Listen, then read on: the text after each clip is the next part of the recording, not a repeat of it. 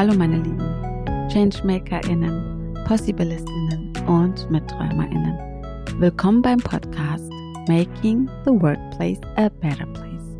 Der Podcast, bei dem ich, Uta, durch Interviews sowie durch Bücher und Studien mit dir meine Traumwelt der Arbeitswelt teile. Das heißt, eine Arbeitswelt, bei der beides miteinander verbunden ist. Menschenzentriert und erfolgreich sein. Lasst uns also gemeinsam träumen und schauen, wie wir das ein oder andere in die Realität umsetzen. Es ist Februar und es ist Black History Month. Und daher wollte ich das Thema auf Diversity, Equity und Inclusion lenken. Wer könnte zu dem Thema besser passen als Ellen Wagner? Ellen ist Expertin für Diversity, Equity und Inclusion und arbeitet mit Kundinnen und Unternehmen in Europa und den USA. Sie unterstützt Organisationen bei der Schaffung einer inklusiven Unternehmenskultur und empowert Individuen, externe und interne Barrieren zu überwinden sowie ihre Ressourcen zu stärken. Sie verfügt über ein tiefes Verständnis von Geschäftsprozessen, vorurteilsfreier Kommunikation und ein hohes Maß an Professionalität sowie Vertrauenswürdigkeit. Wir haben in dem Gespräch darüber gesprochen, was Organisationen strukturell machen können, um mehr Diversität, Gleichberechtigung und Inklusion herzustellen. Wie wichtig das Bewusstsein ist, bei sich selbst anzufangen und auch eine Sprache zu finden. Dass es nicht um die perfekte Lösung geht, sondern um das Ausprobieren das Transparentsein und gegebenenfalls das Adjustieren. Ich habe Ellen schon mehrmals erleben dürfen und ihr Kommunikationstalent gepaart mit Expertise und einem großen Herz machen sie zu einer geschätzten Geschäftspartnerin. Ich wünsche dir ganz viel Freude beim Zuhören, Lernen und Verstehen.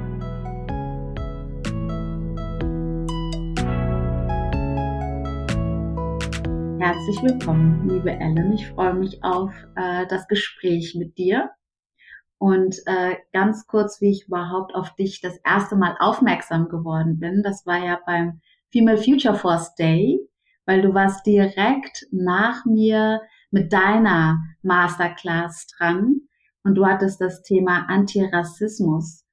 Und das hatte mich irgendwie total angesprochen dass ich äh, den Impuls gespürt hatte, dich direkt anzuschreiben. Ich dachte irgendwie, du wärst vielleicht auch direkt vor Ort und wir könnten dann dort vielleicht einen Kaffee trinken und uns austauschen. Ich wurde des Besseren belehrt, weil du lebst ja gar nicht in Deutschland, äh, du lebst in den Staaten. Nichtsdestotrotz hatten wir es geschafft, uns äh, auszutauschen, uns kennenzulernen. Wir haben über die unterschiedlichsten Themen gesprochen.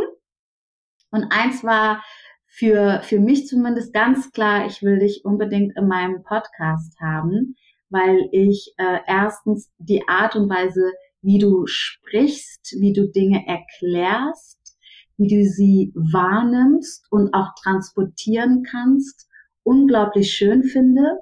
Und äh, zweitens, weil natürlich mein Thema, die Arbeitswelt menschlicher und erfolgreicher zu machen, nicht ohne Diversity, Equity und Inclusion funktioniert. Und mhm. äh, deswegen freue ich mich unglaublich auf das Gespräch mit dir heute, wo wir nochmal viel näher darüber sprechen können.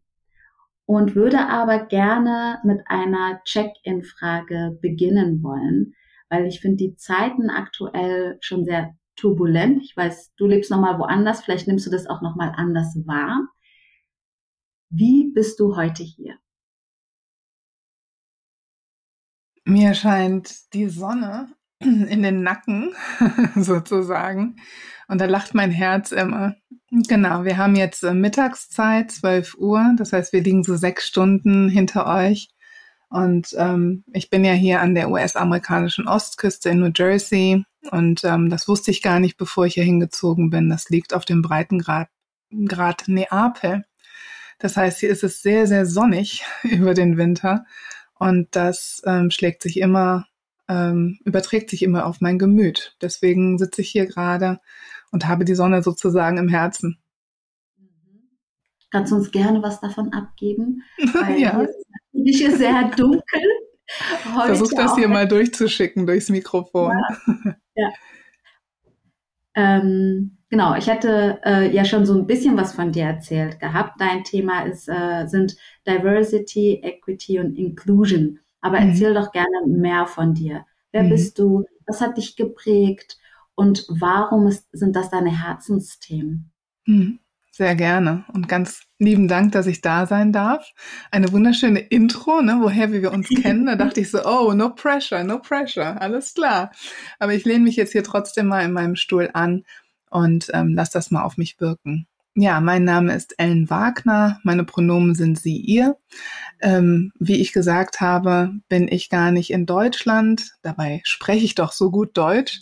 Ähm, aufgewachsen bin ich im wunderschönen Rheinland. Ähm, man munkelt, da hört man ab und zu mal raus, dass ich schon da wegkomme. Und ähm, lebe jetzt aber seit drei Jahren in den USA. Und zwar an der Ostküste. Das heißt, Princeton ist so eine Stunde von Manhattan entfernt, eine Stunde von Philadelphia im Nachbarstaat Pennsylvania und wir sind auch eine Stunde vom Meer entfernt. Das ist schon mal ein Privileg, hier wohnen zu dürfen. Warum bin ich denn hier? Meine Ehefrau, die hatte sich beworben auf einen Job bei der Firma, bei der sie schon seit Jahren arbeitet, aber halt hier in den USA und hat gefragt, hast du Lust? Und ich habe gesagt, na klar. Ähm, und dann sind wir jetzt hier umgesiedelt vor drei Jahren.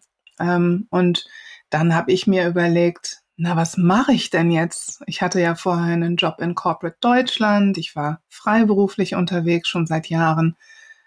Oh weh, soll ich denn jetzt dort angestellt sein? Soll ich vielleicht freiberuflich arbeiten? Soll ich studieren? Und ähm, hatte das Privileg, mir das aussuchen zu können. Wir haben gehofft, dass dann die Arbeitserlaubnis kommt. Die kam dann auch.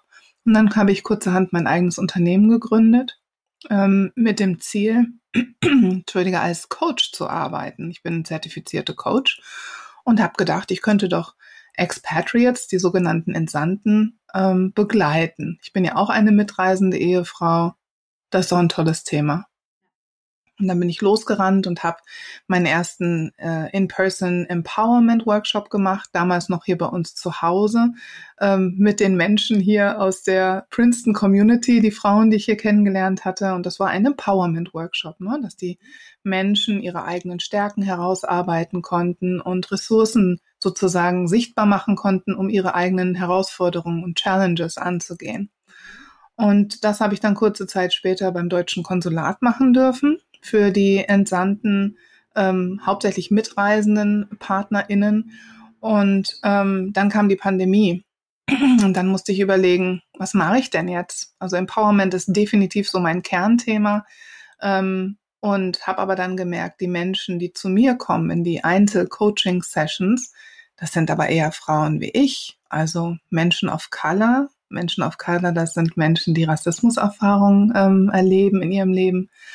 Und ähm, das sind Menschen, die unter Umständen unzufrieden im Job sind oder vielleicht auch gerade so in einer Umbruchphase sind. Und ähm, da habe ich gedacht, da muss ich mal gucken, ob ich nicht meine Zielgruppe ein bisschen ändere oder anpasse. Und durch den Sommer 2020, ähm, wo George Floyd ermordet wurde und hier natürlich gerade auch in den USA eine unglaubliche Bewegung entstand rund um Black Lives Matter und überhaupt Awareness, Bewusstsein zu dem Thema Antirassismus, ähm, habe ich gesehen, es gibt einen riesen Gap zwischen dem Wissen, dem antirassistischen, ne, was die Leute halt so wissen, ähm, und dem, wo ich stehe. Und wie kann man denn über diese Themen sprechen, wenn man keine Sprache hat, wenn man die Begrifflichkeiten noch nicht mal richtig kennt? Und da habe ich mich entschlossen, ich werde Konzepte schmieden, um einen Antirassismus-Workshop auf die Beine zu stellen. Und da kann ich als Coach Menschen empowern, ja, halt dann nur halt im, im größeren Scale, also Gruppen ansprechen, nicht Einzelpersonen und ihnen das Handwerkszeug an die Hand geben, um Rassismus zu erkennen und Rassismus zu bekämpfen. Und so entstand die Idee, ähm, in diesem Bereich zu arbeiten. Mit der Zeit hat sich das dann noch mehr verfestigt ähm, und da habe ich verstanden, ah, ich arbeite ja im Bereich Diversity, Equity und Inclusion, wie du das so schön gesagt hast. Und wenn man das zum ersten Mal hört, denkt man so, was ist das denn für ein langer Begriff? Es sind im Grunde genommen drei Begriffe, die ich gerne kurz erkläre. Diversity ist die Übersetzung Vielfalt. das heißt, wir sind alle vielfältig und natürlich auf verschiedensten Ebenen. Es gibt Dinge, die sieht man vielleicht, die mögen offensichtlich sein, wie zum Beispiel das Geschlecht oder die Hautfarbe oder eventuell die Sprache, die man spricht, die einen vielleicht verrät, aus welcher Region man stammt. Aber letzten Endes sind das alles Dinge, das kann man nur annehmen. Man weiß es wirklich nie. Man kann auch nicht wirklich das Geschlecht erkennen. Man liest Menschen vielleicht als weiblich, sind sie vielleicht nicht, weil sie eine eigene andere Geschlechteridentität haben. Das ist also die Vielfalt, die wir alle mitbringen als Mitarbeitende im, sage ich jetzt mal, Organisationskontext, aber natürlich auch im Privatleben. Der zweite Begriff ist Equity und das bedeutet Gleichberechtigung. Im Englischen differenziert man auch nochmal zwischen Equality, alle bekommen das Gleiche, und Equity, die Menschen bekommen das, was sie brauchen, was fair ist. Also wenn wir an unsere Kinder denken, dann ähm, würden wir wahrscheinlich einem Baby nicht das gleiche geben wie einem Teenager, weil ähm, da unterschiedliche Bedürfnisse sind, auch wenn wir sie beide gleich lieb haben. Ja, also wir geben den Menschen das, was sie brauchen, wenn es Sinn macht. Und ähm, der letzte Begriff ist Inclusion. Das wird auch häufig gleichgesetzt mit Belonging. Und Belonging ist im Grunde genommen das Gegenteil von Othering. Wieder so ein englischer Begriff. Othering ist das Andersmachen von Menschen. Ne? Wenn man von uns spricht und denen oder wir versus die anderen. Ne? Und man wird anders gemacht, indem man von der Norm abweicht, von der vermeintlichen. Und wenn das nicht geschieht, dann kann man belongen, dann kann man dazugehören. Und das ist so das Ziel von diesen Bemühungen, ähm, meine Arbeit, dass die Menschen sich inbegriffen fühlen, dass sie dazugehören, äh, dass sie da, dazugehörig sind, dass sie nicht diskriminiert werden und nicht von den Biases, diesen Assoziationen, die wir haben, ähm, beeinträchtigt werden.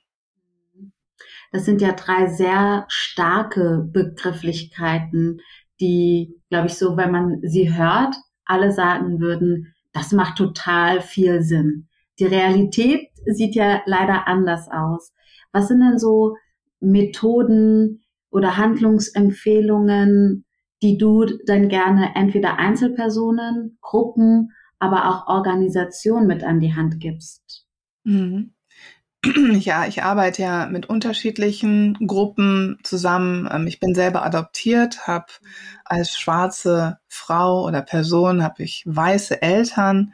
Das ist vielleicht so eine Besonderheit. Das heißt, ich arbeite zum Beispiel mit Eltern zusammen, die schwarze Kinder haben. Ne? Oder ähm, ich arbeite mit Menschen im Privatbereich zusammen, die vielleicht ein Kind of Color erwarten ähm, in einer biracial, also einer gemischten Ehe, wo es zwei unterschiedliche ähm, Hintergründe gibt, und zwar zwei Menschen mit unterschiedlicher Hautfarbe. Oder im größeren Kontext, wenn ich in Organisationen gehe, da geht es dann um das Thema Unconscious Bias. Es geht um eine Einführung in die Themen Diversity, Equity und Inclusion oder ganz konkret tatsächlich um das Thema antischwarzer Rassismus, was so mein Steckenpferd ist. Und ähm, im Grunde genommen oder im Kern ähm, sind die Anliegen immer ähnlich. Was ist das denn? Was darf ich denn sagen? Was ist denn politisch korrekt? Und ähm, was kann ich überhaupt tun? Ich habe aber auch noch nicht so ganz verstanden, was ist Rassismus eigentlich? Und es gibt noch eine weitere Zielgruppe, das sind die Menschen, mit denen ich damals angefangen habe, ne? das Empowerment. Das heißt, die Menschen, die unter Umständen betroffen sind von Ismen oder von Diskriminierungsformen, die Widerstände im Alltag haben. Wie wir vielleicht, wenn ich das mal so sagen darf. Ja. Wir sind schwarze Frauen und ähm, haben, leben so an der Intersektion von Sexismus und ähm, Rassismus. Und je nach Kontext ähm, haben wir beides irgendwie zu überwinden oder zu ertragen. Ähm, und diese Menschen müssen auch wissen, was ist denn überhaupt Rassismus? Was ist denn überhaupt Sexismus? Das heißt, es geht dann erstmal im ersten Schritt darum, ein Bewusstsein für diese Begrifflichkeiten zu schaffen. zu wissen, was ist denn Rassismus? Was bedeutet überhaupt struktureller Rassismus? Was ist denn institutioneller Rassismus und interpersonaler Rassismus, äh, der Rassismus zwischen Menschen? Und dann gibt es ja auch noch eine weitere Ebene, den Rassismus, den wir internalisiert haben. Und das haben wir alle getan, egal welche Hautfarbe wir besitzen, einfach aufgrund der Stereotype, der Bilder und Vorurteile, die so da draußen rumschweben. Ne, nur mal so ein Beispiel. Meine Tochter, die ähm, kam aus dem Kindergarten und war ganz traurig, dass sie nicht die Elsa sein konnte bei Frozen oder der Eiskönigin. Und da muss man als Eltern vielleicht auch erstmal begreifen, dass das vielleicht ein Problem ist, dass das Kind traurig ist, dass diese Rolle nicht übernommen werden kann. Warum ist es denn traurig? Weil es nicht repräsentiert wird in diesem Disney-Film und in ganz viel Kinderliteratur. Und das ist natürlich Rassismus. Da ein, findet ein Ausschluss statt oder eine, ein Fehlen einer Repräsentanz. Und das muss man erstmal erkennen können. Das heißt, da mache ich ganz viel Aufklärungsarbeit, dass die Menschen verstehen, was ist überhaupt rassistisch. Weil ganz häufig die Annahme ist, wenn ich böse bin, wenn ich etwas vorsätzlich tue, dann ist das rassistisch.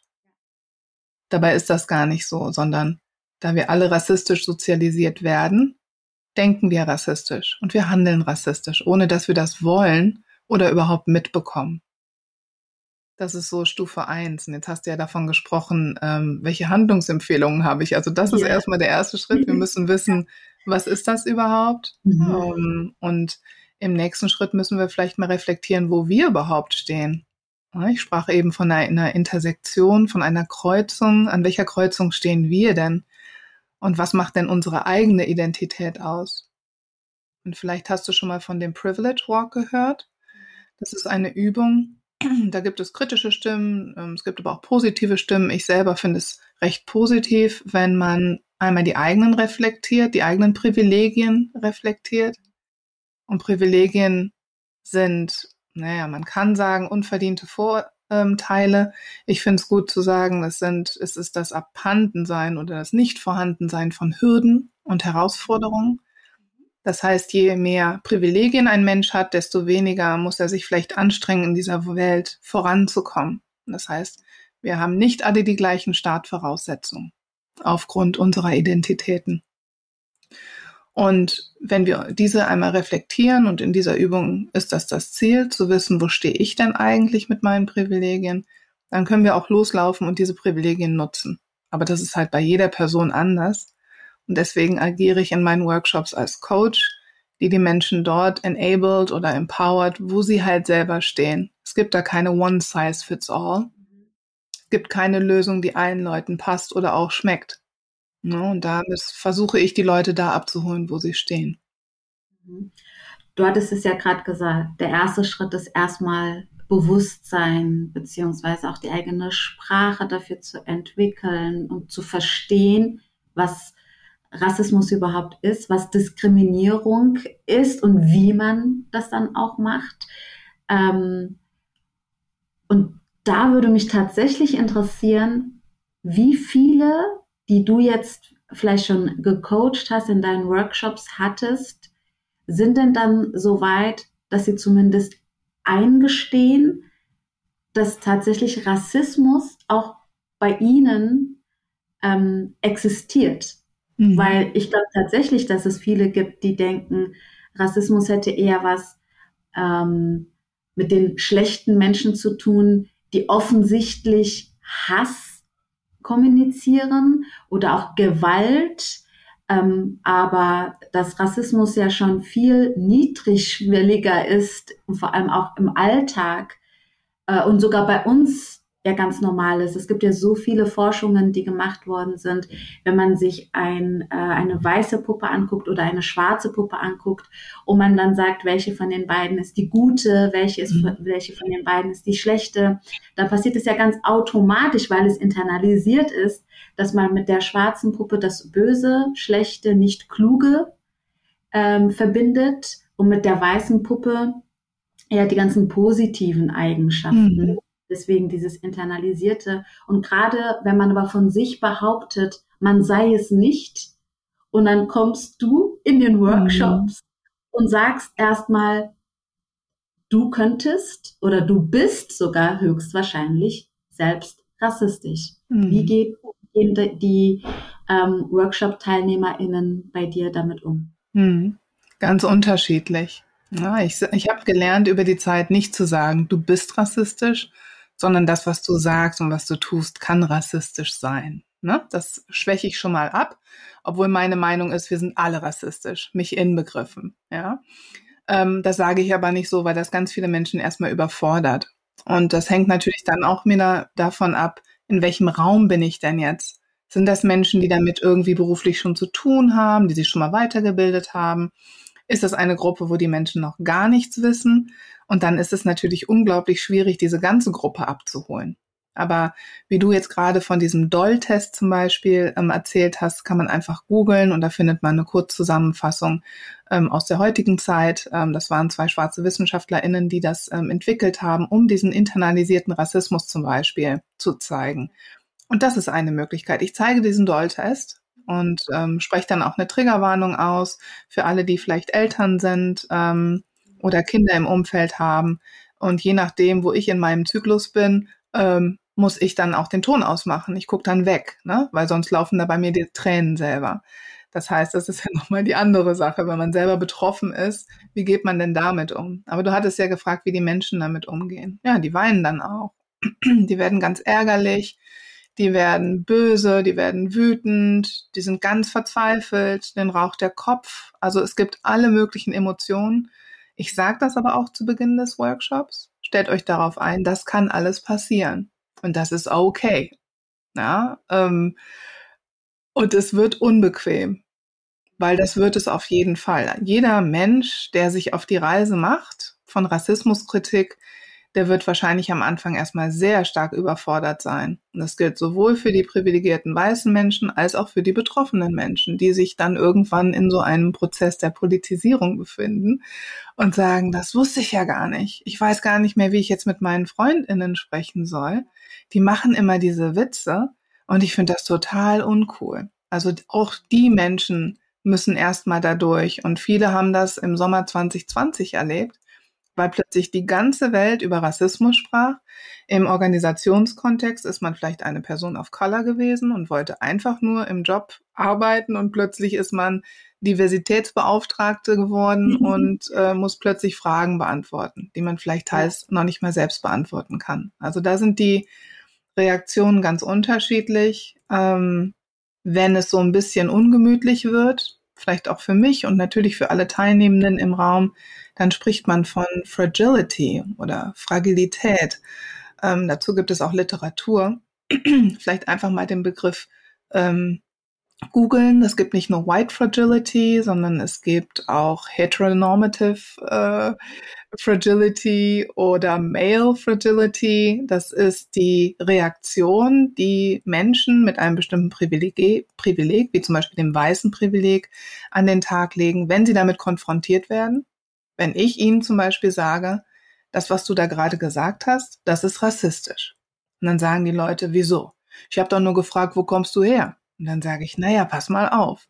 Ja, das nennt man Mikroaggression. Das sind so diese Mückenstiche, die einmal gestochen nicht wehtun, aber immer wieder und immer wieder auf die gleiche Stelle und häufiger, ähm, im häufigen Auftreten halt richtig schmerzhaft werden. Das ist so eine, eine Frage wie, woher kommst du? Und dann sage ich, ne, ich habe ja in Köln gelebt, ja aus Köln.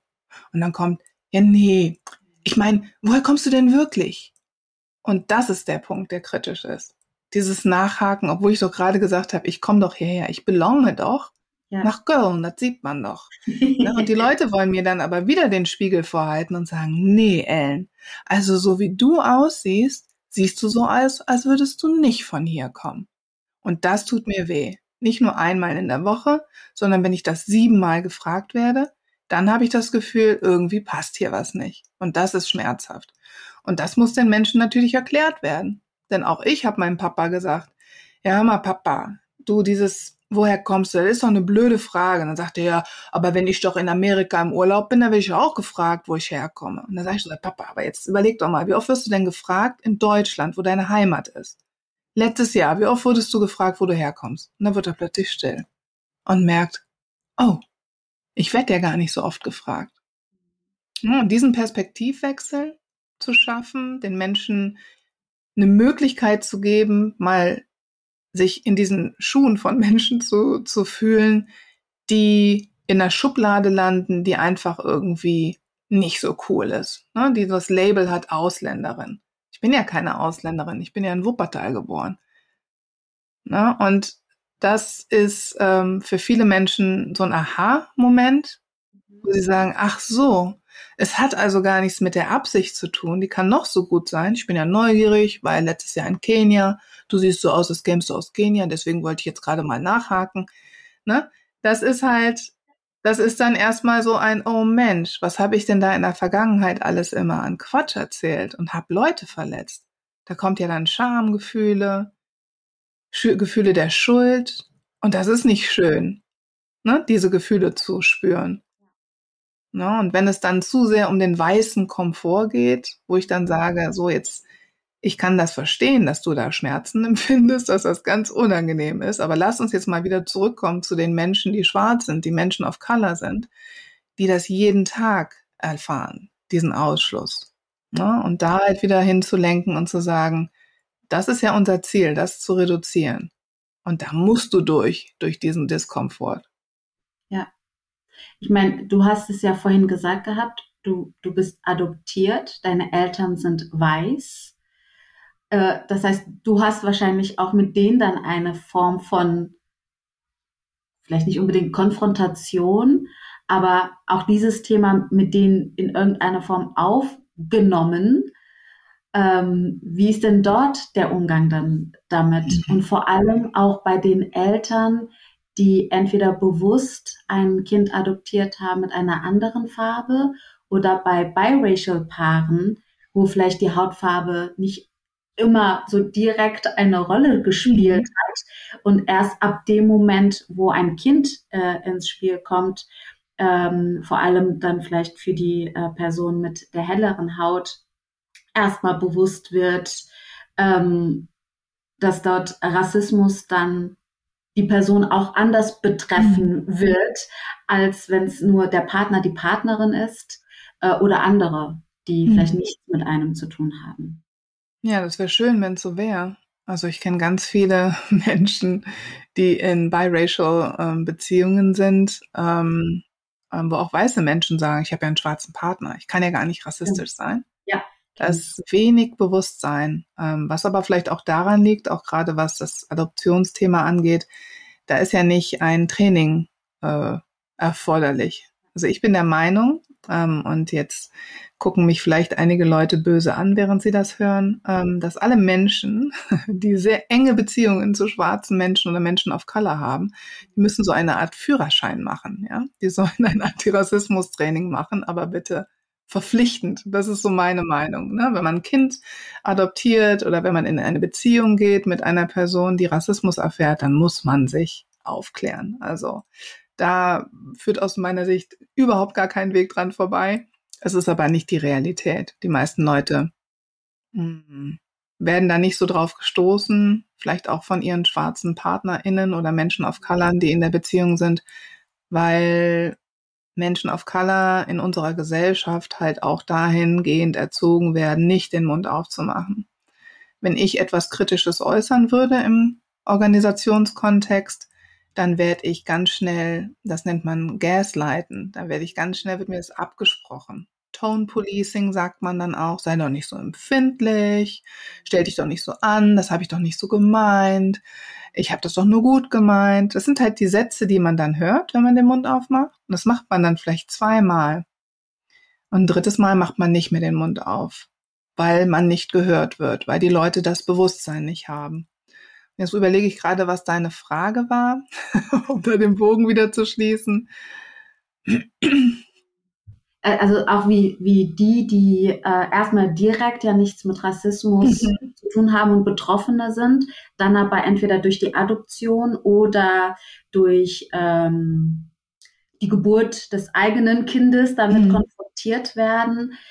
Das ist ja dann nochmal äh, ganz anders, wie die dann damit umgehen. Ja, wie die damit umgehen, ja.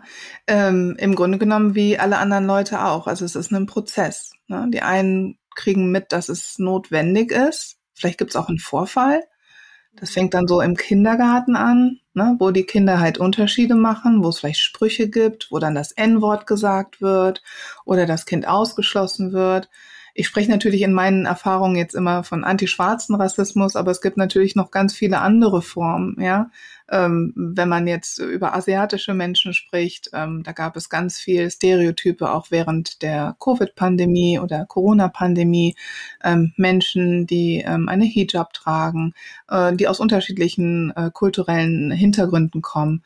Na, aber ich beziehe mich halt hauptsächlich auf den antischwarzen Rassismus, weil das so das Thema ist, um das es bei mir geht. Aber das, ich möchte jetzt nicht die anderen Gruppen ausschließen.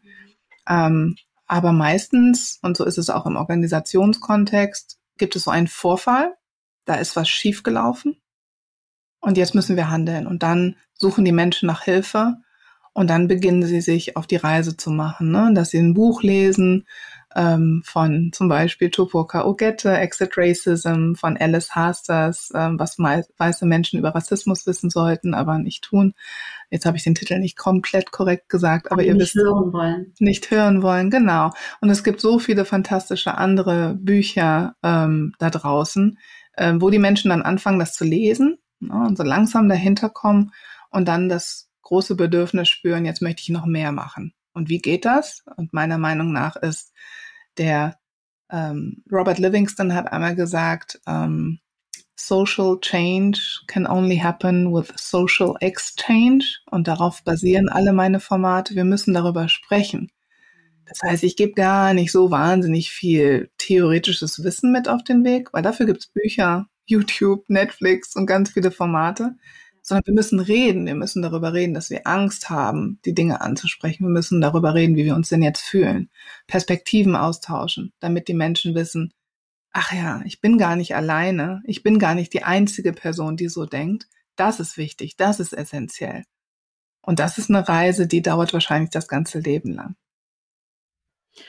Total. Also natürlich ist es ja auch mein Thema. Ja, ich habe mhm. natürlich auch als äh, äh, schwarze Person in Deutschland lebend äh, das Thema Rassismus sehr präsent und äh, muss auch zugeben, dass es in den äh, letzten eineinhalb Jahren natürlich eine ganz andere Schärfe nochmal genommen hat, auch eine ganz andere innere Stärke in mir dadurch ähm, größer geworden ist, dass ich nicht mehr das Gefühl habe, ich bilde mir die Dinge ein, sondern sie sind Realität und auch wenn es nur meine Realität ist, ist das Realität genug. Ähm, und habe so den Eindruck, dass viele sagen ja, ja, in Deutschland ist der Rassismus noch nicht so extrem wie in den Staaten. Mhm. Ja anders. Du kennst jetzt beide Formen. Mhm. Wo glaubst du denn, sind so die großen Unterschiede und was können wir voneinander lernen? Hm. Ja, das ist natürlich eine Frage, die wurde mir ganz häufig gestellt. Aber selbst die Leute, die in Deutschland ähm, oder im deutschen Kontext diese Arbeit betreiben, die kriegen die Frage ja auch. Weil, ne, ja, in den USA, George Floyd, das ist ja, doch weit weg, genau. das ist doch ganz woanders. Äh, bei uns ist das doch nicht so. Wir haben doch den Nationalsozialismus hinter uns gelassen, also sind wir irgendwie postkolonial und das sind wir halt nicht. Und auch in den USA ist das nicht der Fall. Nur weil hier ein schwarzer Präsident regieren durfte, heißt das nicht, dass wir hier post-racial, so sagt man dazu, sind. Das ne? ist halt nicht der Fall und das hat Deutschland und die USA vielleicht gemeinsam. Ähm, in den USA hm, gab es natürlich viele Menschen, die versklavt wurden, die hier leben und eine große Population ausmachen, so 13 Prozent. In Deutschland, na, wie viele schwarze Menschen gibt es denn? Das können wir überhaupt gar nicht quantifizieren. Ne? Es gibt den Afrozensus, der gibt Ausschluss darauf, wie Menschen sich fühlen. Aber wo wird das denn quantifiziert? Wissen wir nicht. Machen wir in Deutschland nicht. Nur will ja auch niemand. Also wenn es da um Selbstidentifikation in Unternehmen geht, wo die Leute vielleicht ihre sexuelle Orientierung angeben, ihre Race, ja, also zu welcher Menschengruppe sie gehören, das ist absolutes Tabu in Deutschland. Da wird nicht drüber gesprochen. Und da würde ich sagen, da können wir aus, von den USA lernen, was das angeht, das zu quantifizieren. Also häufig wird hier eine Box getickt, wenn man zum Beispiel zu einem Kongress geht und man gibt die eigene Race an. Also zu welcher Menschengruppe gehöre ich? Bin ich Latinx? Bin ich Black? Bin ich White? Ähm, bin ich ähm, Asia Pacific äh, Islander?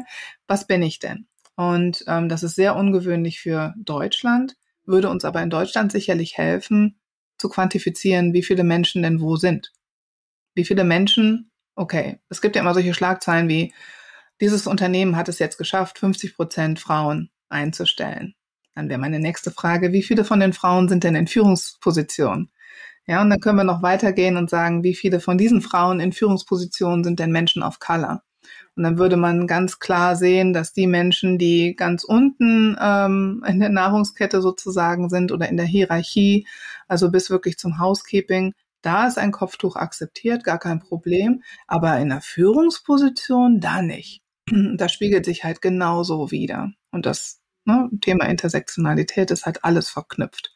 Da dürfen wir nicht nur aufs Geschlecht gucken, sondern da müssen wir die Dimension Race oder Hautfarbe noch mit einschließen und es geht noch weiter bis zu Menschen mit Behinderung, ähm, was noch soziale, äh, soziale Klasse, genau und so weiter. Ähm, aber jetzt war die Frage, was können wir lernen auf der einen Seite? Also das fände ich halt schön, wenn das sich quantifizieren ließe, wenn es noch mehr Forschung gäbe in dem Bereich. Gibt es einfach in Deutschland viel zu wenig, weswegen die Leute auch einfach wenig Berührungspunkte mit dem Thema haben. Ähm, und der Rassismus in Deutschland ist unfassbar krass. Ähm, er ist vielleicht nicht so in your face wie hier, die Schlagzeilen in den USA sind einfach ein bisschen krasser. Ja, wenn man sich hier die Polizeigewalt anschaut, das Ausmaß ist, sage ich mal, krasser oder noch gewaltvoller. Aber in Deutschland, und ich arbeite mit vielen Menschen, ich bin vielen Menschen begegnet, die Rassismuserfahrungen haben. Und die Geschichten, wenn man die zusammentun würde und kumulieren würde, das ist überwältigend. Wenn man alleine nur meine Perspektive nimmt. Ich bin light-skinned. Das heißt, meine biologischen Eltern, das ist ein weißes und ein schwarzes Elternteil. Ich habe nochmal Privilegien. Thema Colorism. Gerne mal googeln da draußen. Ähm, was ich schon an Mist erlebt habe, was Polizeigewalt ist. Jede einzelne Situation mit der Polizei, die ich erlebt habe, war schmerzhaft, traumatisierend, die haben herablassend mit mir gesprochen, die haben mich geduzt, die haben mich wie Dreck behandelt. Es war immer teuer. Ich musste so viel Geld zahlen. Und wenn ich das mit meinen weißen Freundinnen geteilt habe, haben die gesagt, hä? Was passiert denn dann Menschen, und ich bin in der Mittelklasse groß geworden, die sozial schwächer sind und so weiter und so fort. Das heißt, die Ausmaße von Rassismus sind erheblich. Meine eigene Tochter im Kindergarten hat geweint und gesagt, ich möchte diese Haut nicht haben, ich möchte diese Haare nicht haben. Ich habe eine schwarze Tochter.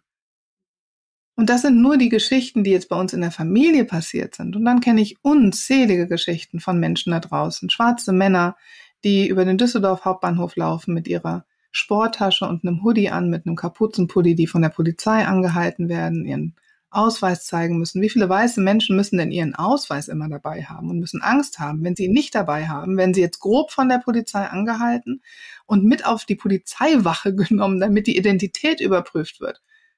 Ich weiß gar nicht, wo ich aufhören soll bei all diesen Mikroaggressionen, bei diesen Übergrifflichkeiten, die Menschen of Color in Deutschland erfahren. Aber das Ausmaß ist unfassbar krass. Wir hören es vielleicht nur nicht weil es kein Gehör gibt dafür, weil die Mehrzahl der Menschen das erstens nicht hören will, weil es viel zu unkomfortabel ist, weil dann kommt man dahinter, dass man selber Teil des Systems ist, dass man davon auch profitiert. Und zum anderen wird einfach super wenig dazu geforscht das ist auf jeden Fall ein Thema, das mit der Forschung und mit dem ähm, Quantifizieren. Und auf der anderen Seite weiß ich auch noch, als ich das erste Mal, äh, ich habe in England äh, studiert und als genau diese Boxen zum Antickern war, war ich total überfordert, weil dann da standen, glaube ich, zehn unterschiedliche ähm, Kriterien, wie man sich dort definieren konnte.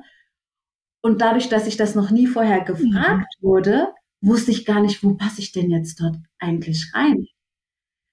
und musste dann erst mit der mit Inner Work anfangen. Wie definiere ich denn eigentlich? Ja, wer bin ich denn jetzt eigentlich?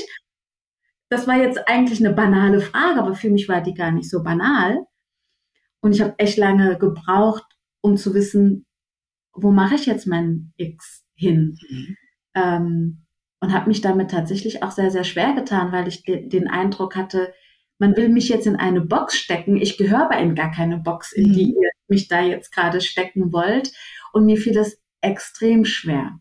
Mhm. Deswegen, als du das gerade erklärt hast, dachte ich mir, ja, rational verstehe ich das.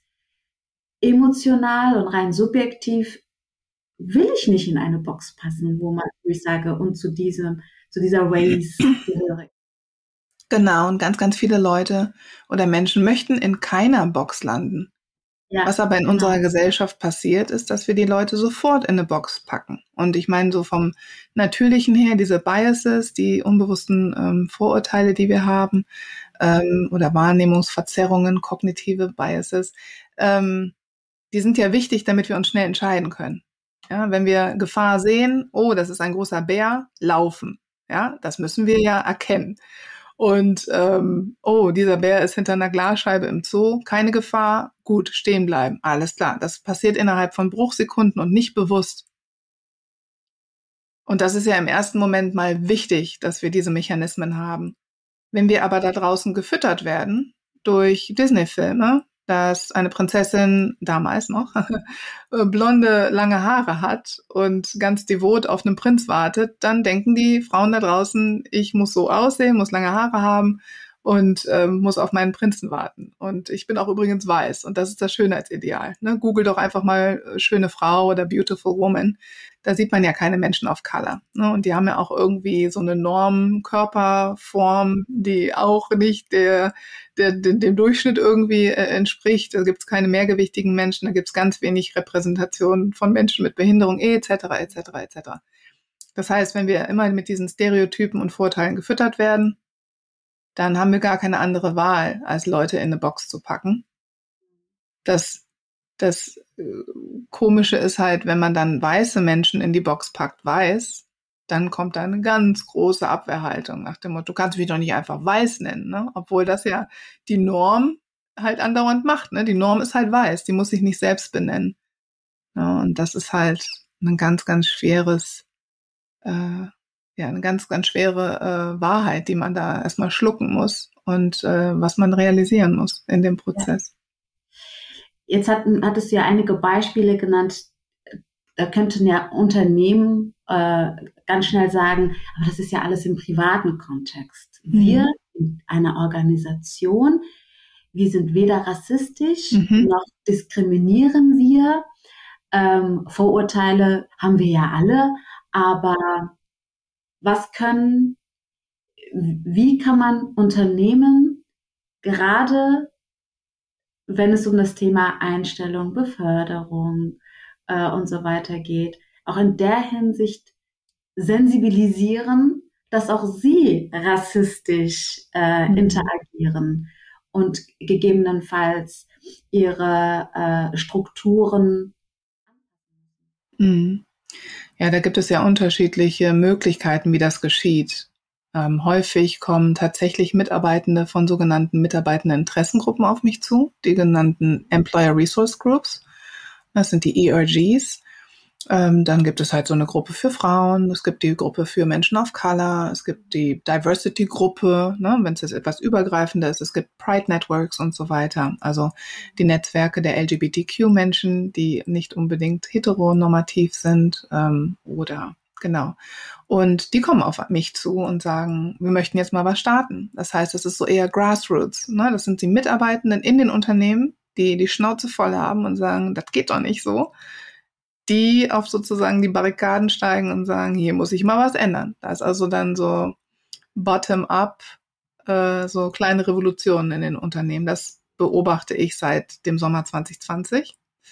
Das ist so die eine Sache. Auf der anderen Seite gibt es hm, Vorfälle im Unternehmen, wo es einen rassistischen Vorfall gab und plötzlich kommt dann die Führungsebene ins Handeln.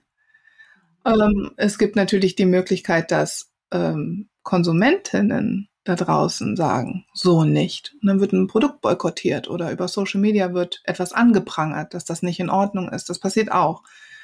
Und natürlich wünschenswert wäre es, mhm, wenn von dem Vorstand jemand sagt, okay, wir müssen hier was tun. Das passiert häufig, vielleicht beim deutschen Mittelstand, wenn da eine neue Führung mal in die Spitze kommt. Das ist ja meistens sehr homogen, sehr weiß, sehr heterosexuell, Mittelklasse, älteres Kaliber.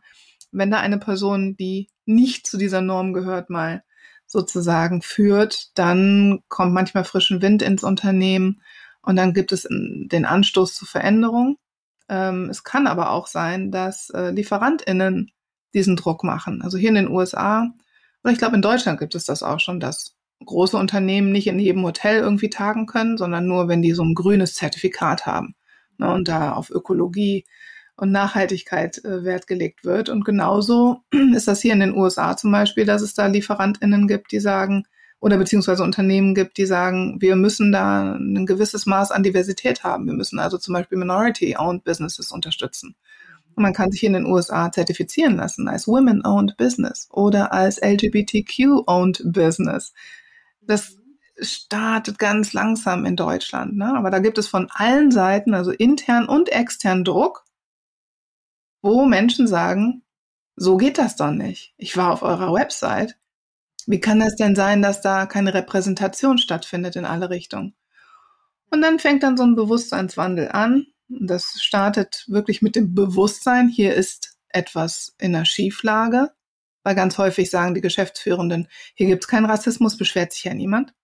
Das ist aber ein Trugschluss. Die Leute beschweren sich nur nicht, weil sie halt keine AnsprechpartnerInnen dort haben.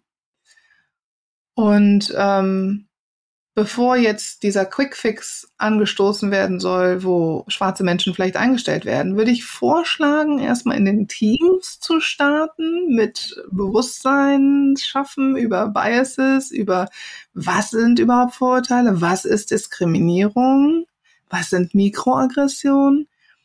Wenn das Team dann die Arbeit gemacht hat, denn das Team ist meistens schon recht divers, da gibt es schon unterschiedliche Hintergründe, da gibt es unterschiedliche Schulabschlüsse ähm, die einen kommen von der Stadt, die anderen vom Land, die anderen, die einen haben Geschwister gehabt, die anderen nicht. Es ist schon sehr viel Diversität, wenn wir genau hinschauen. Aber wir müssen lernen, mit dieser Diversität klarzukommen und Unterschiede zu erkennen und Menschen aber gleich zu behandeln, beziehungsweise ähm, ja, viele Leute sagen ja, alle Menschen sind gleich und all lives matter. Das ist ein bisschen kritisch. Ich weiß, wir wollen alle das Gleiche. Wir wollen ja alle nur gleich behandelt werden. Aber wenn wir alle Menschen gleich behandeln, dann kommen wir nicht weit. Also eine alleinerziehende Mutter hat andere ähm, oder hat andere Bedürfnisse in der Organisation als vielleicht ein Mann, der Single ist, was die zeitliche Flexibilität angeht, was Remote Work angeht, was Karrieremöglichkeiten angeht. Also da passt zum Beispiel ein Ganztagesworkshop nicht, ne, sondern ich frage in meinen Gesprächen immer, wie viele Teilzeitkräfte haben Sie? Weil dann müssen wir den Workshop vormittags stattfinden lassen. Das sind so Kleinigkeiten, da muss man erstmal hinterkommen, ne, dass es diese Unterschiede gibt, verstehen, welche Bedürfnisse haben denn die Menschen, die schon da sind. Und wenn das gut läuft und da eine Kultur geschaffen wird, wo es den Menschen gut geht, dann kommen die schwarzen Talente von alleine, weil die Menschen, die dort arbeiten, keine Angst haben vom schwarzen Mann, vielleicht sogar Menschen, die schwarz sind, in ihren Freundinnenkreisen haben, ja, weil sie halt Bescheid wissen, was Diversität für einen Wert hat. Und dann können die nämlich sagen, du, wir haben hier eine Stelle ausgeschrieben, hast nicht Bock, dich zu bewerben? Das ist so optimal, wie ich finde. Das ist in der Realität ganz selten der Fall, aber das wäre so ein Ansatz, den ich verfolgen würde. Der wäre nachhaltig, der wäre wäre optimal.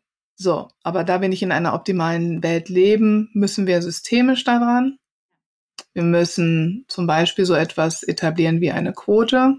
Das ist immer sehr schmerzhaft für die Leute, die sagen, ne, dann geht's ja nicht nach Qualifikation, sondern nach irgendeinem Merkmal wo ich mir denke, wenn wir jetzt über die Frauenquote reden, das ist schon in Ordnung, wenn da meine Frau drunter ist, die nicht qualifiziert sind. Also es gibt so viele Thomasse, die Geschäftsführung übernehmen, sind die alle 100% qualifiziert? Das glaube ich jetzt nicht unbedingt, ist aber nur meine Annahme. Deswegen Quoten finde ich super, um erstmal so einen Zustand zu erhalten, wo Repräsentation ist. Und dann können auch weitere folgen. Also weitere Menschen, die schwarz sind, weitere Menschen, die eine andere sexuelle Orientierung haben, etc. Genau, weil das wollte ich nämlich gerade fragen, weil Diversity ist ja wirklich sehr mannigfaltig. Es geht ja hier gar nicht nur um die Hautfarbe oder was ja eigentlich äh, auch sehr viele ähm, Organisationen mit äh, Diversity äh, verbinden, ist das Thema Geschlecht, männlich, mhm. weiblich und so ist mhm. jetzt dann alles gut. Wir haben eine Frauenquote, also ähm, sind wir divers, aber es gibt ja so viele ähm, Faktoren, die einen Unterschied ausmachen. Und wo fängt man dann an? Weil ich mhm. kann mir gut vorstellen, aus der Organisationsperspektive, dass ja auch eine gewisse Form von Überforderung dann einhergeht, dass sie dann sagen, Komplett. worauf soll ich denn jetzt am ehesten achten? Wo soll ich denn jetzt anfangen? Äh, genau, wo soll ich denn jetzt anfangen?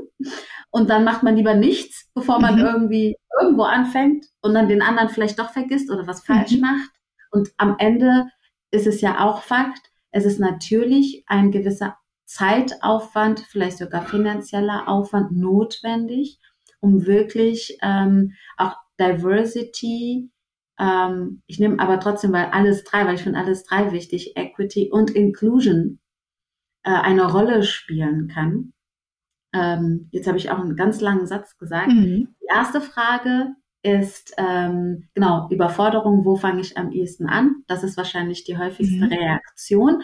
Und dadurch, dass Diversity tatsächlich auch viel ist, ähm, wie reagierst du genau auf diese Frage mit, ähm, mit der Überforderung? Wie gehst du damit um? Hm. Ähm, ja, das ist in der Tat bei den Unternehmen, die sich damit noch gar nicht auseinandergesetzt haben, die Frage, wo fangen wir denn jetzt an? Und wenn da nicht Grassroots so die erste Frauengruppe entstanden ist oder ein Pride-Netzwerk, ist da meistens eine Person, die unglaublich mutig ist. Das sind die sogenannten Trailblazer, ja, die im Unternehmen sagen, stopp, jetzt muss ich was ändern, ich möchte das tun. Die gehen dann unter Umständen auf HR zu und sagen, lass uns mal machen. Wenn das nicht der Fall ist und vielleicht so ein Unconscious Bias Training mal gemacht wurde und danach das Bewusstsein ist, oh, wie viele Kategorien ist das? Umfasst das Diversity? Das ist ja, uff, das ist ja viel.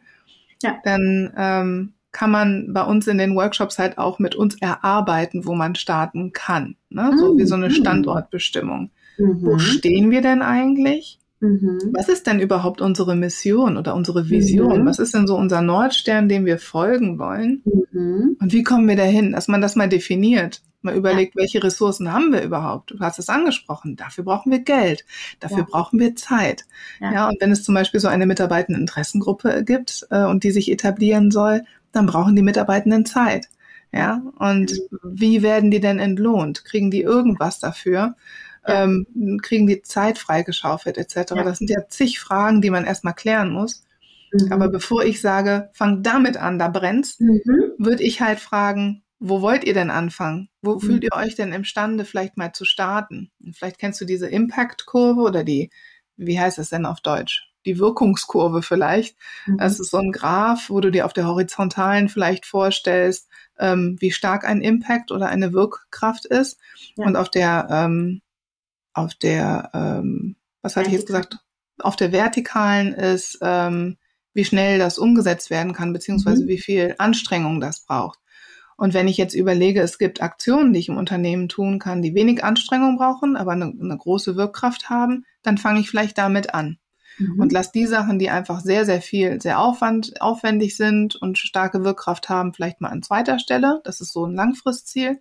Die Sachen, die gar nichts bringen und keine also keine Wirkkraft haben und super anstrengend sind, die sollte ich vielleicht erstmal vergessen. Und die, die ähm, anstrengend sind und wenig Wirkkraft haben, die vielleicht auch erstmal hinten anstellen. Dass wir überlegen, was wäre das denn? Und dann gucken, in welche Richtung können wir gehen. Ich finde es immer gut, den Spruch zu folgen, einfach mal machen. Das heißt, es ist egal, ob man bei Gender beginnt oder ob man bei Hautfarbe beginnt oder bei kulturellen Background oder bei mhm. Behinderung. Mhm. Das ist erstmal egal. Alle Formen der Unterdrückung haben denselben Kern. Es gibt diese mhm. Ideologie, die Idee, dass eine Gruppe der Menschen ähm, mehr wert ist als eine andere. Mhm. Na, wenn man das verstanden hat im Kern, dann kann man sich auch auf die anderen Dimensionen konzentrieren. Aber ich würde mit einer Dimension anfangen. Mhm. Da gibt es keine Dimension, wo ich sage, das ist das. Wichtigste. Ja. Vielleicht ist Gender das einfachste, vermeintlich einfachere. Und da sprechen wir auch immer binär von Männlein, Weiblein. Es gibt aber ja. ganz viele Geschlechter, also da fängt es ja schon an. Ja. Und es ist dann auch vielleicht äh, gut, dann mit der sexuellen Orientierung weiterzumachen, weil das äh, eng verbunden ist. Ähm, aber letzten Endes ist es egal, wo man startet. Hauptsache man startet. Hauptsache man holt sich ExpertInnen rein. Da draußen gibt es ganz viele wunderbare Menschen. Schreibt mir gerne, wenn ihr das jetzt hier hört und sagt, ich brauche eine Expertin im Bereich so und so, kann ich euch empfehlen. Und dann machen. Hinfallen, Fehler machen, wieder aufstehen, Krönchen richten und weiterlaufen. Aber Hauptsache anfangen. Es ist ein Prozess und sehr gerne auch gleich transparent machen und sagen, Diversity, Equity und Inclusion hatten wir nicht viel am Hut. Das ist furchtbar. Aber wir machen uns jetzt auf den Weg. Unsere erste Amtshandlung ist ta ta ta ta ta. Ja. Ich finde das so. Da muss ganz, schön. ganz viel strukturell passieren. Ne? Also da muss das Geld in die Hand genommen werden. Das muss die Führung, muss das vorgeben, was da zu tun ist intern. Es müssen Regeln aufgestellt werden, sowas wie Zero Tolerance Policies. Ja, also es gibt Dinge, die dürfen mir nicht passieren. Und was passiert, wenn diese Dinge doch passieren? Wie werden die Menschen abgestraft etc. Also da braucht ganz viel Struktur braucht man und ganz viel Unterstützung, damit man es äh, möglichst richtig macht. Das heißt, äh, Organisationen können auch direkt auf dich und dein Team zugehen, die genau da auch Unterstützung brauchen bei der ganzen Begleitung. Genau. Was mir besonders gut gefallen hat, ist, ähm, dass du meintest, es hängt davon ab, wo steht man und wo möchte man hin. Mhm. Es gibt wirklich kein, äh, du willst richtig gut sein im Bereich äh, Diversity, Equity und Inclusion. Deswegen musst du Schritt eins, Schritt zwei, Schritt mhm. drei machen und dann kriegst du einen Thumbs up, Daumen hoch, mhm. sondern äh, wir gucken sehr individuell auf, auf dich, auf die Organisation, mhm. auf die Personen, die da sind und inwiefern das mit euren Zielen, mit euren, mit eurer Vision und mit eurer Mission auch einhergeht. Und erst dann wird geschaut, mit welchen äh, Methoden und Wegen und einfach mal ausprobieren, ausprobieren, ausprobieren. Ja, genau. Ja, das ich mache das. Simpel. Ja, im Grunde genommen schon, aber es gibt einfach viele Vorbehalte, viel Ängste, ne, auch was falsch zu machen. Und wir machen da ehrlicherweise nicht die klassische Organisationsberatung. Da habe ich auch ganz tolle Menschen in meinem Netzwerk, die das tatsächlich machen, sondern wir machen wirklich die Workshops. Also wir sind da, wir machen Workshop Facilitation, um all diese Dinge herauszuarbeiten. Nicht die klassische Beratung, das muss ich vielleicht an der Stelle nochmal sagen. Ähm, und ja, na klar, denn wenn wir nicht darauf schauen, was die Ressourcen eines Unternehmens sind und wo sie hinwollen, dann laufen wir unter Umständen in die falsche Richtung und es macht überhaupt gar keinen Sinn. Na, deswegen finde ich den Ansatz unglaublich wichtig. Es gibt sicherlich so ein Rezeptbuch mit Sachen, wo ich sage, das funktioniert bestimmt überall und flächendeckend. Aber ich fände es besser zu schauen, was braucht denn die Organisation, weil jede Organisation anders ist, jede Organisation hat andere Kundinnen im Blick, andere Lieferantinnen und so weiter und so fort. Deswegen fände ich das wichtig. Aber eins, was du vielleicht ähm, standardisiert äh, für alle Organisationen oder Menschen sehen mhm. würdest, wäre das Unconscious Bias Training für alle? Ich habe in einem Buch ähm, über so einen Ansatz geschrieben, den EEE-Ansatz. Ähm, ja. Jetzt muss ich mir überlegen, was der nochmal gesagt hat. äh, educate, ähm, Exchange und Empower. Ähm, und zwar meine ich mit Educate äh, regelmäßig Workshops, Seminare halten, Trainings, Keynotes. Die Leute müssen die Sprache lernen. Nicht nur einen Workshop, nicht nur einmal einen Vortrag hören, sondern regelmäßig damit frequentiert werden. Ja, dass jeden Monat, meinetwegen zu den unterschiedlichen Dimensionen, Zugang äh, für die Mitarbeitenden besteht, die Dinge zu lernen, die Sprache zu lernen. Dass nachher alle genau wissen, was ist der Unterschied zwischen einem Vorurteil und Diskriminierung.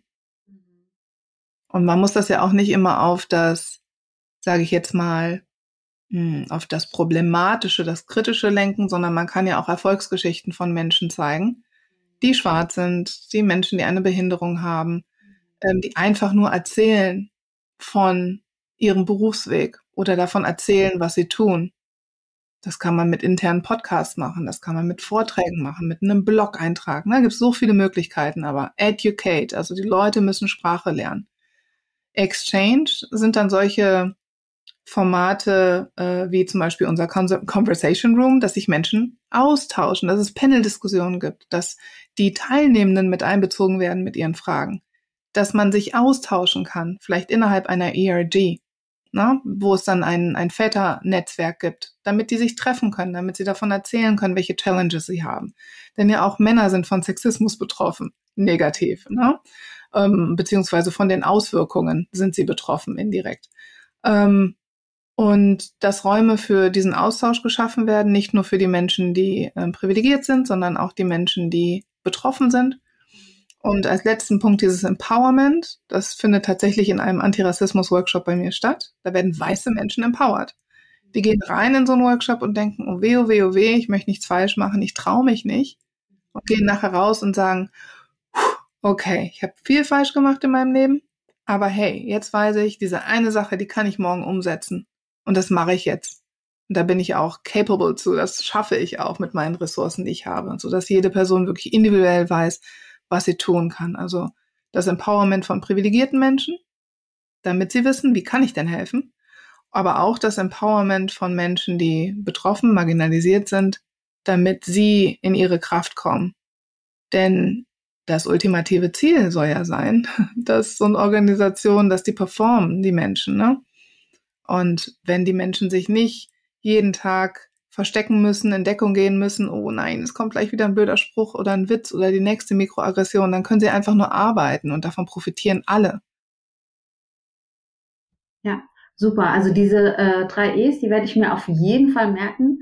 Das erklärt auch, also man merkt ja auch bei dir das Thema äh, Exchange, hattest du ja jetzt auch schon gesagt gehabt, wie wichtig das ist. Und ähm, ich hatte ja die Freude, an einem deiner Conversation Rooms teilnehmen zu mhm. können und fand erstmal die Idee natürlich super gut, weil es ist ja gerade äh, Black History Month. Mhm.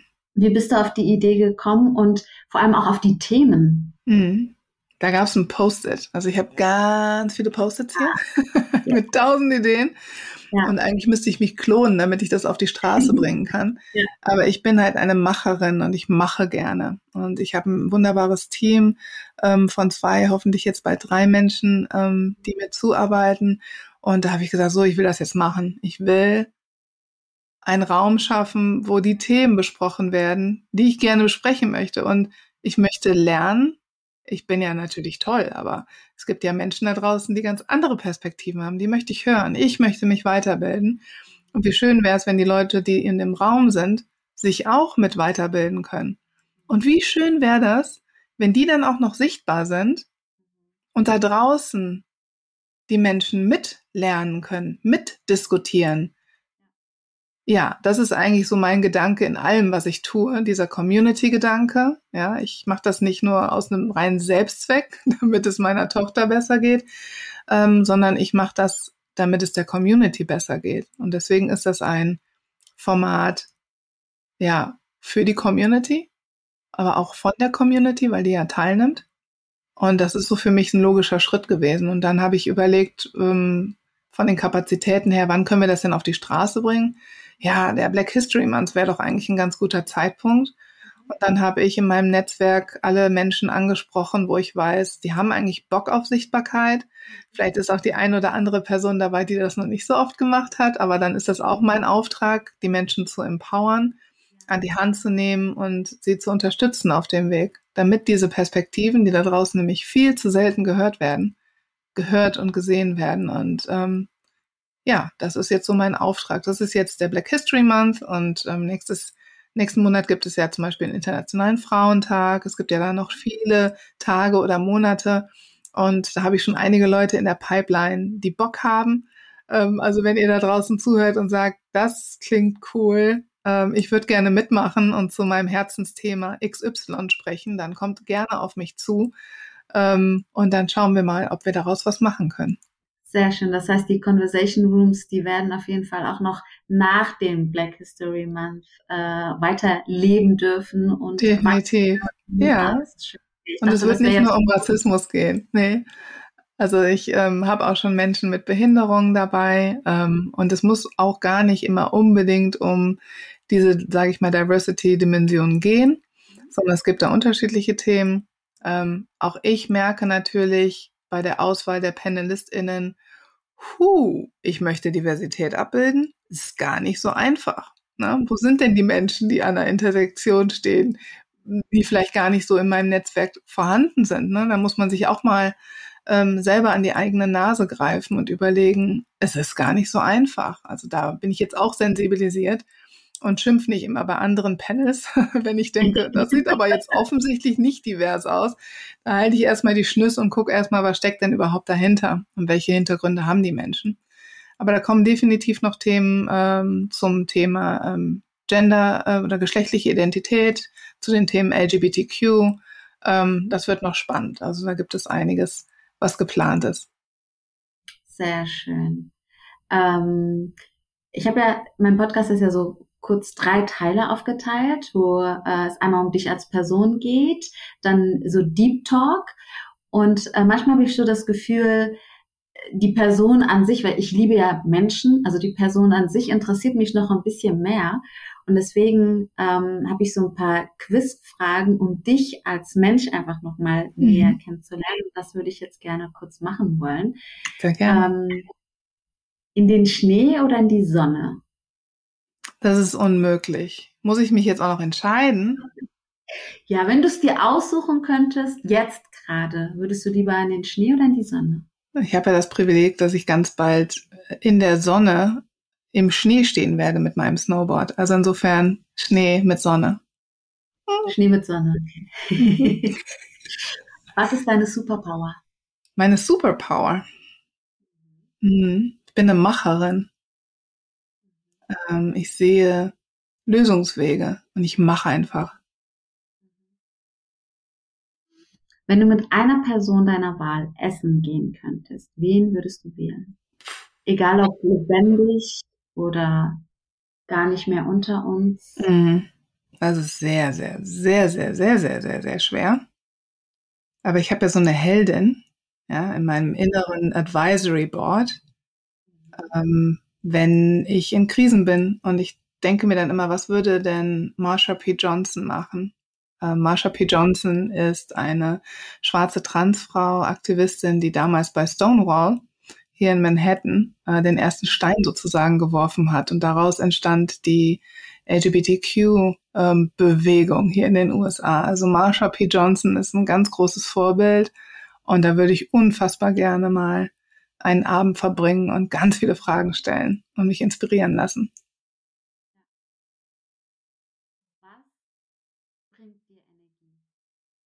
Meine Familie, meine Frau, meine weiße Frau, die tatsächlich sehr ähm, aktiv ist, was Antirassismus angeht, was ich bewundere, ähm, und unsere Tochter, die unfassbar fröhlich ist und ihr Herz auf der Zunge trägt. Und ähm, ich würde jetzt noch die Sonne dazu nehmen, die jetzt gerade auch da draußen lacht. Das gibt mir unfassbar Energie. Also ganz großer Faktor. Und was raubt die Energie? Ähm, ich, es ist nicht das Gegenteil. Es ist jetzt nicht unbedingt Regen. Ich mag Regen. Ich habe auch mal in England gelebt ähm, und habe den lieben gelernt. Gibt halt nur falsche Kleidung, ne? nicht falsches Wetter. Ähm, was raubt mir Energie? Oh. Menschen, die anderen Menschen wehtun wollen. Also es sind die bösen Kommentare, die ich bekomme bei Social Media, die tatsächlich misogyn sind äh, oder rassistisch oder sexistisch, die wirklich böse sind, wo Menschen mir absichtlich wehtun. Das raubt mir extrem viel Energie. Nicht die Menschen, die das unbewusst tun und nicht so ganz recht wissen, was sie da gerade tun, da bin ich gar nicht so böse, sondern eher die Menschen, die versuchen zu manipulieren. Damit komme ich überhaupt nicht klar, weil ich mhm. davon ausgehe, dass wir Menschen alle gut sind und das sind wir halt leider nicht unbedingt. Ja. Wozu hast du zuletzt Nein gesagt? Ähm, da gibt es so einen schönen LinkedIn-Post von mir. da hatte ich letzte Woche ein Gespräch und da wollte ähm, ein, ein sehr großes Unternehmen einfach den Preis verhandeln. Und ähm, da habe ich Nein gesagt, dass der Preis nicht verhandelbar sei. Also ich habe mir ja Gedanken gemacht bei der Kalkulation, sehr, sehr gute Gedanken, wie diese Preise zurechtkommen. Ähm, und da kann jetzt der Vorwurf kommen, Ellen, man muss doch verhandeln dürfen. Und glaubt mir, ich habe jahrelang im Hoteleinkauf gearbeitet. Ich liebe es selber persönlich zu verhandeln. Ja, eine Zeit lang auch in Tunesien gelebt. Ähm, also ich kenne die Kultur des Verhandelns und liebe das selber, dass man was rausschlagen kann. Ne? Aber es gibt Dinge, die sind nicht verhandelbar. Und wenn man mir kommt, das ist vielleicht so ein bisschen mit der vorherigen Frage zusammen äh, zu bringen, wenn man nur des Verhandeln wegen oder des Preises wegen verhandeln will, dann kommt man bei mir nicht weit. Wenn man aber begründet, wir haben Budgetprobleme, Ellen, das war nämlich das zweite Gespräch, das ich am selben Tag hatte mit anderen Kundinnen, die gesagt haben, wir haben ein Problem mit dem Budget, Ellen, was machen wir jetzt? Wir sind uns dessen bewusst, dass du das wert bist. Wie finden wir jetzt eine Lösung, dennoch gemeinsam ans Ziel zu kommen? Ganz andere Geschichte. Und dann sage ich mir, ja, dann lass uns jetzt mal eine Lösung finden und bin auch bereit, natürlich äh, den Menschen entgegenzukommen. Aber ich kenne mittlerweile meine Grenzen ähm, und setze die auch sehr, sehr klar. Und je mehr ich Nein sage, jetzt kommt's, desto erfolgreicher werde ich. Ja, das ist äh, total gut nochmal auch als Reminder, weil dieses Nein sagen finde ich grundsätzlich gar nicht so leicht. Mhm. Aber immer wenn ich es dann auch sage, denke ich mir, das war so wichtig, das Nein gerade, weil es ein Ja zu mir und zu meinen Werten yes. war. Und als ich deinen Post nämlich gelesen hatte, hatte ich gedacht, ach, ich nehme diese Frage mit rein. Ich hoffe, dass sie darauf dann antwortet und darauf mal eingeht, weil ich finde das ähm, eine sehr wichtige Message, die man manchmal einfach vergisst mhm. und ähm, ganz wichtig einfach, dass man ähm, sich dessen bewusst wird und sich traut. Am Ende geht es auch um Mut zu Ganz sagen, ja, dann habe ich vielleicht einen Auftrag weniger. Mhm. Ich bin mir aber sicher, äh, der nächste kommt wieder und dann kann ich äh, wieder viel selbstbewusster mit diesem Preis wieder reingehen. Und wenn es beim dritten und vierten Mal nicht funktioniert, dann muss man natürlich wieder reflektieren und mhm. sagen, vielleicht ist der Preis zu hoch, aber dann mhm. ist es wieder eine ganz andere Sache. Genau. Ja, hat auf jeden Fall geklappt in dem konkreten äh, Fall. Kann man das sogar quantifizieren. Und da kann ich sogar sagen, dass ich wahrscheinlich 100 neue Kontakte äh, bekommen habe durch diese Aktion und darunter auch Menschen mit Einfluss sind, die bei Unternehmen arbeiten, die das weitertragen. Das heißt, da wird definitiv äh, neue Kundschaft kommen. Und da habe ich tatsächlich mittlerweile keine Angst mehr vor. Wann hast du das letzte Mal gedacht, das habe ich wirklich richtig gut gemacht? Hm. Also, das ist ja eine Reise gewesen, ne? Bis dahin, wo ich jetzt bin. Und ich bin jetzt, muss ich überlegen, ich bin 41 und ähm, hatte nicht immer dieses Selbstvertrauen, was ich heute habe. Aber ich sage mir fast jeden Tag, das habe ich richtig gut gemacht. Und das bezieht sich nicht immer nur auf meine Arbeit. Da sehe ich ja meine Wirkkraft auch gar nicht immer. Weil das Feedback, das ich bekomme, ja, das ist, aber ich strahle ja wahrscheinlich noch mehr, aber das kriege ich ja nicht mit. Ähm, aber gestern gab es zum Beispiel in der Familie eine Situation ähm, im Umgang mit meiner Tochter, wo ich gedacht habe, das habe ich aber richtig gut gemacht. Und es war gar nicht groß oder weltbewegend, aber für uns für unser kleines Familiensystem war das einfach wichtig. Und diese Erfolge versuche ich bewusst jeden Tag zu feiern, egal wie groß oder klein. Dankeschön. Was klappt für dich gut, um Stress in den Griff zu bekommen? Hm, ich würde jetzt sagen Chips, aber das ist jetzt nicht der beste Ratschlag. Ähm, tatsächlich atmen, Meditation ich gehe jeden Tag nach dem Mittagessen zu meinem After-Lunch-Walk. Wenn meine Frau da ist, umso besser. Jetzt ist sie gerade im Büro. Aber dieses in Bewegung kommen tut gut, ans Meer fahren und sich den Wind um die Nase blasen zu lassen. Da habe ich das Privileg, dass ich diese Dinge alle tun kann. dass ich Raum und Zeit zum Atmen habe oder einfach dann mal mich hier in meinem Büro auf den Boden lege in die Sonne und einfach nur Meditationsmusik anmache und sage zehn Minuten Powernap.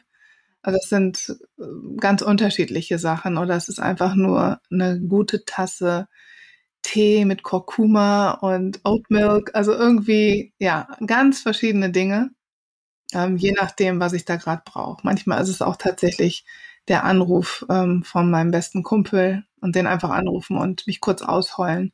Das sind ganz verschiedene Sachen. Dankeschön. Das war, äh, siehst du, jetzt haben wir noch mal ein bisschen mehr über dich erfahren können, als man sich vielleicht selber ähm, vorstellen würde. Mhm. Und äh, abschließend habe ich meine drei Abschlussfragen. Und zwar die erste, wie stellst du dir die Arbeitswelt in zehn Jahren vor und wie würdest du sie dir wünschen? Mhm. Wie viel Zeit haben wir jetzt noch?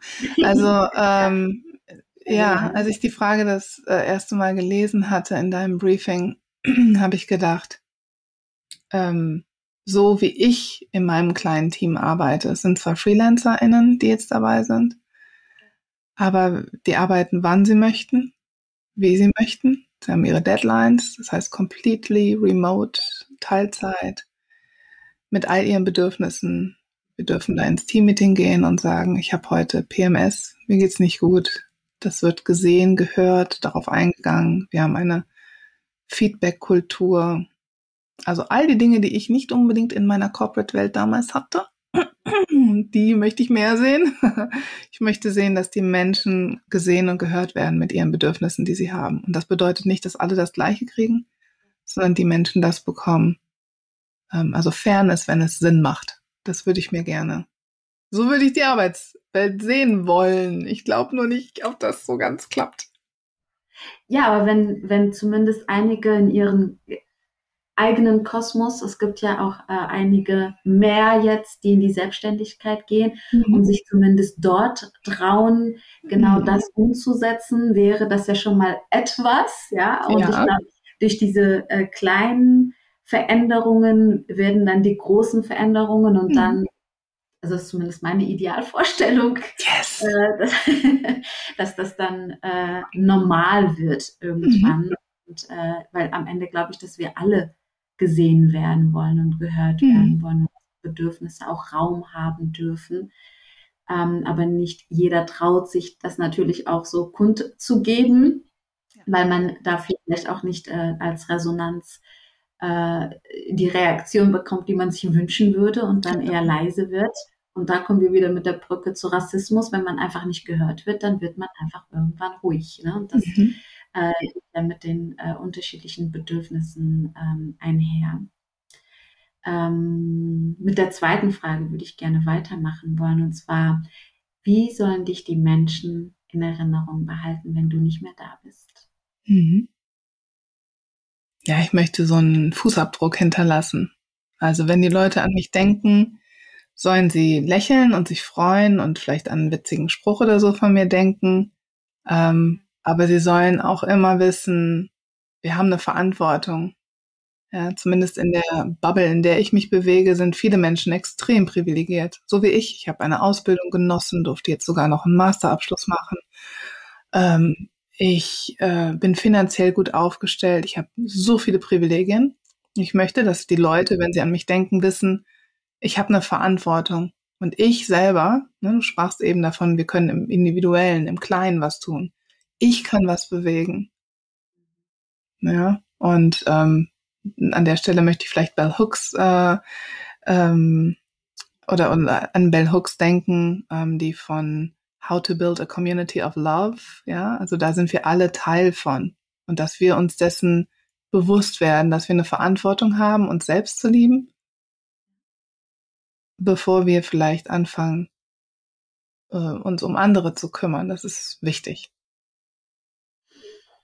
Schön. Und mit der, äh, die letzte Frage, was ist dein Human-Centered Leadership Hack, also Ritual, Routine, mhm. Methode, Tool? Ja, ähm, da kann ich ja ähm, über mein Team sprechen. Wir haben regelmäßig Team-Meetings und da gibt es am Anfang ein Check-in, ja, wo wir fragen, hey, wie geht's dir? und ähm, dass wir uns Zeit nehmen zum Zuhören. Ich habe heute zum Beispiel auch im Teammeeting eine Frage gestellt, war vielleicht gar nicht so einfach, ähm, aber ich habe sie trotzdem gestellt und habe um Feedback gebeten und habe dann konstruktives Feedback erhalten. Und Feedback ist mir sehr wichtig, gerade mit den Menschen, mit denen ich eng zusammenarbeite. Und auf der anderen Seite ist es auch wichtig, finde ich, dass man sich bei Feedback nicht jeden Schuh anzieht. Ich kriege sehr, sehr viel Feedback in meiner Arbeit, vielleicht auch, weil ich danach frage. Ähm, aber nicht jedes Feedback ist gut gemeint. Ja, wenn wir über Machtstrukturen jetzt mal nachdenken, wer gibt welches Feedback und zu welchem Zweck, das habe ich auch gelernt, dass ich mir nicht von jeder Person, gerade von Personen, die viel mehr Privilegien haben als ich, mir alles sagen lasse, weil das gar nicht immer gut gemeint ist, sondern unterschwellig mitschwingt, Ellen halt die Schniss, ne? Ich möchte dich silenzen damit. Das habe ich sehr häufig über, äh, erlebt. Nichtsdestotrotz scheue ich mich nicht davor, Feedback einzufordern aktiv, aber dann im nächsten Schritt auch zu differenzieren und zu wissen, was muss ich denn jetzt annehmen und was vielleicht nicht. Super. Feedback, also Feedback finde ich ja grundsätzlich auch super wichtig. Und ich habe äh, auch sehr spät damit angefangen, das zu differenzieren.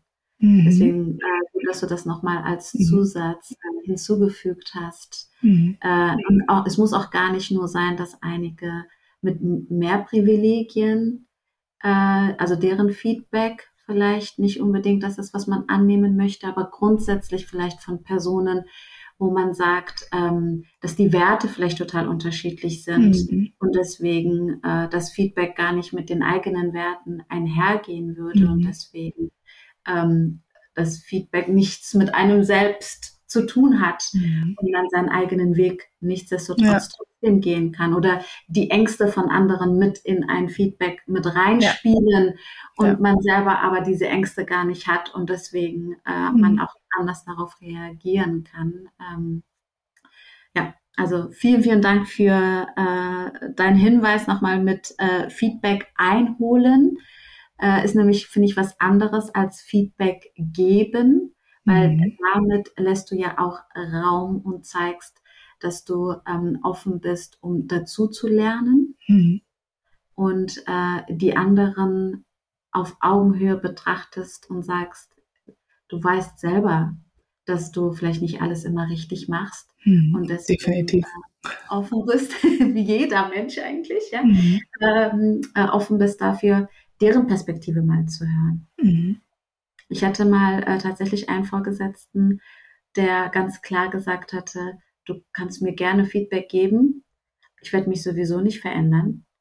Daher äh, kannst du dir das auch gerne sparen. Mhm. Ich bin nämlich schon alt genug und ich kann mir nicht vorstellen, dass du mir ein Feedback gibst, das ich nicht schon vorher gehört hätte. Danke. Ja. Können wir uns aber auch eine Scheibe von abschneiden, ne? Also so eine ganz dünne Scheibe, nämlich dieses Feedback mal abprallen zu lassen. Also wenn ich solchen Monstern begegne, das wäre jetzt für mich ein definitiver Trigger, dann überlege ich immer, was kann ich denn jetzt gerade aus der Situation lernen? Und bei dieser Person hätte ich jetzt gelernt, lass das mal abprallen. Ne? Also so eine, so eine Prise von diesem Monster über mich selber streuen kann mir helfen, weil sonst würde mich die Person ja nicht triggern. Sonst würde ich ja sagen, hey, super gemacht, Thomas, ne? Geile Haltung. Da kann dir ja nichts passieren. Kann man ja auch so sagen, ne? Oder so sehen. Äh, sehe ich jetzt aber auch nicht so, sehe ich so ähnlich wie du. Das geht halt so gar nicht. Aber es ist ja auch irgendwo ein Benefit, ne? In dem Moment für die Person. Nicht unbedingt nachhaltig, aber die Person profitiert ja, indem die sagt, ne, ich bin gut so wie ich bin, das prallt alles an mir ab. Ne? Also das, den Perspektivwechsel dann zu kriegen, finde ich eigentlich auch ganz nice. Und Selbstschutz natürlich auch, ne? Mhm. Äh, ja. glaube ich, auch nochmal mit rein. Ellen, vielen, vielen Dank für das Gespräch. Ähm, du hast bei mir auf jeden Fall ganz viel angeregt. Ähm, und ich dachte, ich hätte mich schon ähm, genügend mit diesem Thema auseinandergesetzt und merke, dass da ähm, noch ganz viel in mir arbeiten darf, dass jeder von uns natürlich auch in einem äh, Prozess sich befindet und vor allem das Machen, Ausprobieren, Hinfallen, Krone richten, weitergehen. Das ist auf jeden Fall ähm, etwas, was ich abspeichern werde und mir immer wieder nochmal äh, äh, aufrufen in den Momenten, wo ich vielleicht hinfalle oder wo ich etwas Neues ausprobiere. Mhm. Und äh, danke dir vielmals für deine Zeit, für deine sehr weisen Worte und ähm, für deine Arbeit, die du äh, tagtäglich machst und für, äh, für die Conversation Rooms, die jetzt ja, also heute ist Valentinstag, Happy Valentine's Day. Ich glaube, in den Staaten kein Valentinstag. Aber oh, doch, hier ist Valentine's genau. Day. Mhm, everywhere. Und in äh, zwei Tagen, an dem äh, Mittwoch, gibt es ja das nächste. Genau, die Aufzeichnung gibt es auch. Und am 25. gibt es den letzten mit der Stefanie Kuff-Schöttler und Natascha Kelly. Genau. Und dann geht es ja hoffentlich im März weiter. Genau. Super. Ich danke dir vielmals und wünsche dir noch einen schönen Tag. Danke dir, Ruta. Tschüss. Tschüss. Welcome back. Keine One-Size-Fits-All-Lösung. Das macht das Thema Diversity, Equity und Inclusion manchmal so schwer. Ich finde, dass Ellen es schafft, dieses Mammutthema leicht wirken zu lassen. Es geht nämlich um das Anfangen, um das Ausprobieren, um das Verbessern und um dich. Was passt zu dir? Welche Diversity-Dimension spielt in deinem Unternehmen eine wichtige Rolle und braucht daher mehr Beachtung? Wie kannst du mit deinen Prozessen, Ressourcen, deinem Handeln und deinem Denken für mehr Fairness und Inklusion sorgen? Am Ende geht es darum, sich dazugehörig zu fühlen. Das ist doch das, was wir uns alle wünschen. Wie kann man denn davon ausgehen, dass es bestimmte Menschen nicht wollen. Menschen mit einer anderen Hautfarbe, queere Menschen, Menschen mit einer Behinderung etc. Wenn du mehr Vielfalt in deiner Organisation haben möchtest, funktioniert es nur mit einer psychologischen Sicherheit. Wenn Menschen sich nicht sicher fühlen und angstfrei agieren können, dann wird es nicht mit dem gewünschten Effekt. Genau deswegen nenne ich meinen Ansatz auch Human-Centered weil es am Ende um den Menschen geht, mit allem, was die Person mit sich bringt. Wenn du Ellen mal erleben möchtest, kann ich dir ihren Conversation Room wärmstens empfehlen. Und wenn du mit ihr und ihrem Team zusammenarbeiten willst, schau bei Cross Cultural Bridges vorbei. Es lohnt sich. Für heute wünsche ich dir einen schönen Tag und würde mich über Feedback freuen. Was hat diese Folge mit dir gemacht? Schreib mir gerne. Danke. Und let's be the change we want to see in the world. Deine Uta.